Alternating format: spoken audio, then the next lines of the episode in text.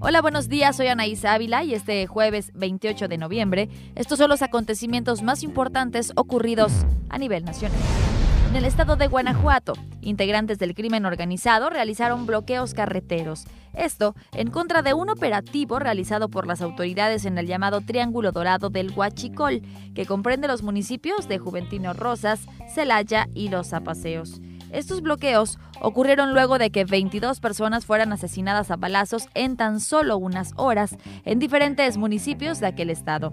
A través de un comunicado, la Fiscalía de Guanajuato informó que se aseguraron varios vehículos con reporte de robo, armas de fuego y droga durante los operativos. En Jalisco, una joven fue víctima de una agresión tras un percance vial. Fue a través de un video en redes sociales que denunció el hecho, en el que se observa como un hombre patea su auto, le grita, incluso le arroja café.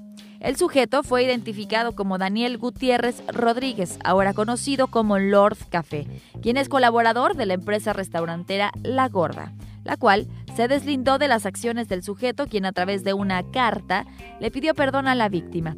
Este video provocó reacciones, pues a través de su cuenta de Twitter, el expresidente Felipe Calderón pidió a la Fiscalía de Jalisco la inmediata detención de este hombre.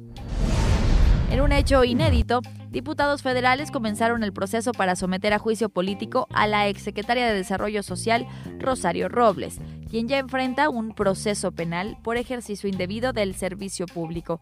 Ante esto, la defensa de Rosario Robles afirmó que este juicio político demuestra la intención no solo de mantenerla arbitrariamente en prisión, sino de borrarla del mapa político nacional.